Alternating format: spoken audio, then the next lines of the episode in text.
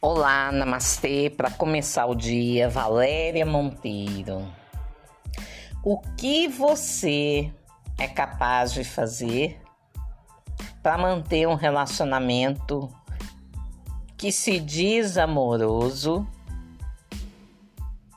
e que te limita? Tem dor de cabeça? É isso. Tá sempre indisposto, nervoso, nervosa? É isso. O que estão obrigando você a fazer? Será que estão obrigando? Ou você é boazinha demais, é bonzinho demais? Tudo para manter uma relação que já acabou. Você é capaz disso? Eu tenho um monte de queixas no meu consultório. Pessoas com enxaqueca, anos, anos. Quando começou? Pouco depois, pouco tempo depois de eu me casar. com quem você se casou?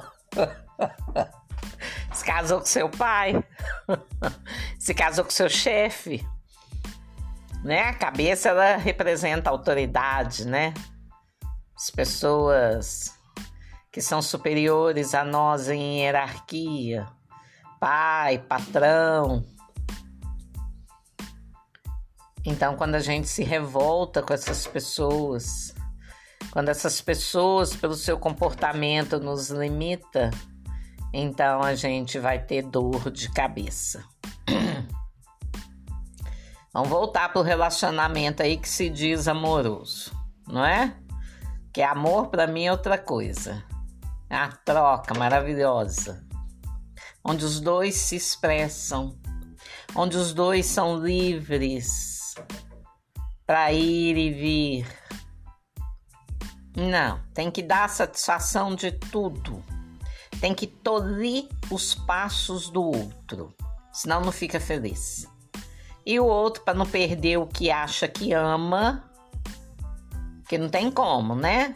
Sentir amor por uma pessoa se não sente amor por si mesmo.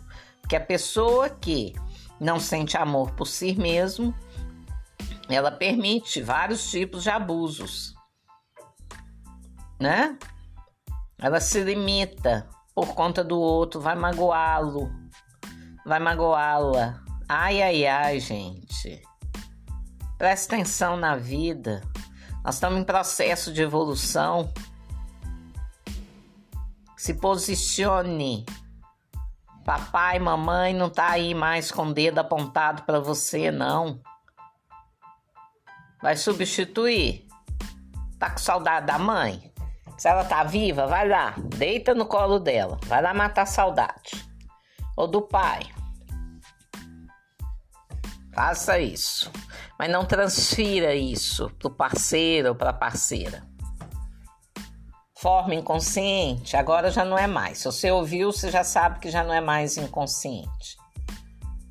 Não sabe viver sem uma ordem, sem um comando, sem a pessoa te dizer o que você deve ou não fazer. Por quê?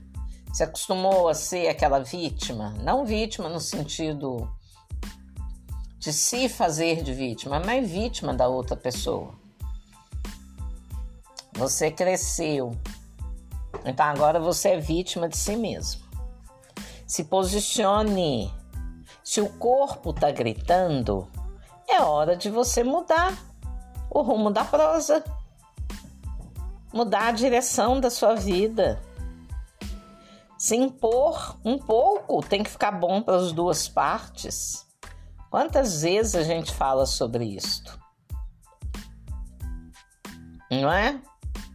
Lá no seu inconsciente está gravado alguma situação ou várias situações em que você recebeu vários nãos na infância.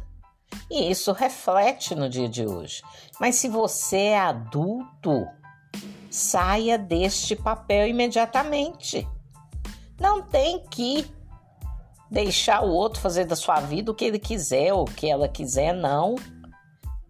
Olhe para você, se coloque, se recoloque na vida, se posicione.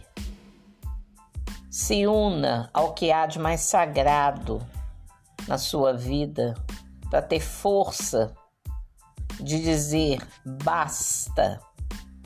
Eu respondo por mim. Não é porque é vida a dois que você tem que abaixar a cabeça, não. O parceiro ou a parceira, eles não são seus superiores.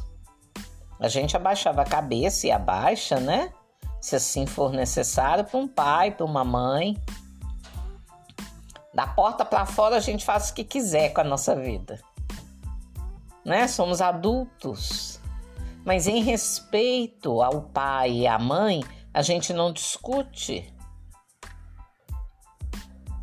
Não é? Mas damos passos, passos em direção à nossa liberdade. Não tá bom em casa? Vai caçar o que fazer. Né? Fazer o quê? Fazer o melhor possível para você sair desse sistema. Pai e mãe, obrigada, agradece e busque condições para você ir para o seu canto, para você ter sua liberdade. Se não você casa e atrai lá no parceiro, na parceira, o pai ou a mãe, aquele que era mais interrogador. Não é assim? Sempre um interrogador e o outro, o outro se diz vítima dele.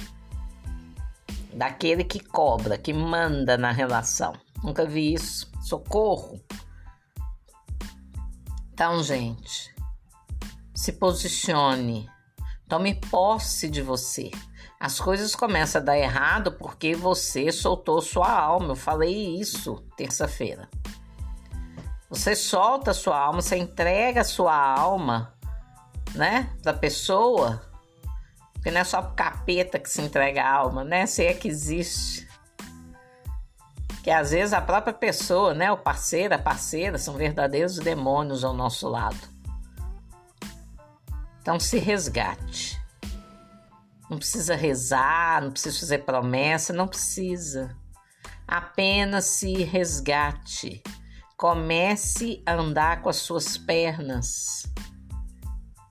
Pare de mimar o outro. Pare de satisfazer os caprichos do outro. Passe a olhar para você, foque em você Abrace três coisas boas, três bastam.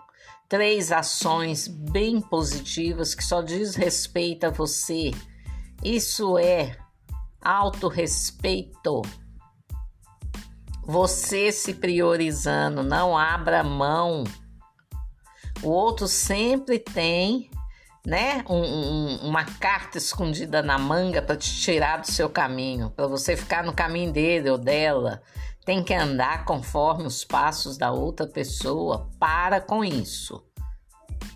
A vida é sua. Deus a deu com amor, com liberdade. Deus te deu a vida. Honre isto. Honre tudo que seu pai e sua mãe passou até hoje para que você esteja aqui. Honre isto. Não deixe o outro entrar e fazer bagunça na sua vida. E te dizer como agir. Não deixe, não permita. A forma como você vai se comunicar com o outro ou com a outra é outra coisa. Mas fale a sua verdade. Não tá bom? Então vamos sentar e conversar porque tem que ficar bom para mim também. Faça isto. A dor de cabeça vai embora, as corizas vão, vão embora, não é? Você não chora com os olhos, chora com o nariz, né? Pessoa que tem coriza demais, tá chorando, a alma tá chorando. Vambora pra vida, vambora pra nossa vida, porque mesmo estando a dois, a gente pode ter a nossa individualidade. Olhe para você, se respeite, põe ordem em você e no outro. Namastê, namaskar.